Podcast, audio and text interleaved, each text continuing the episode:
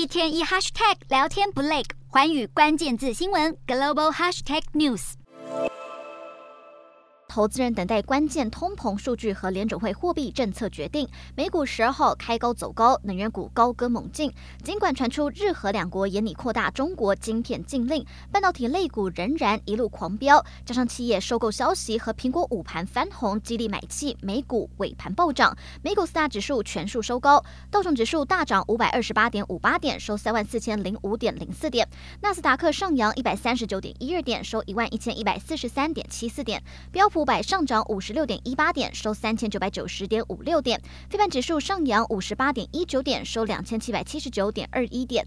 欧洲股市方面，投资人观望美国联准会等主要国家央行在本周的利率决策之际，欧洲股市今天收盘呈现下跌。欧洲三大股市全数收跌，英国股市下跌三十点六六点，收七千四百四十五点九七点。德国股市下挫六十四点零九点，收一万四千三百零六点六三点。法国股市下跌二十七点零九点，收六千六百五十。点五五点以上，就今天的欧美股动态。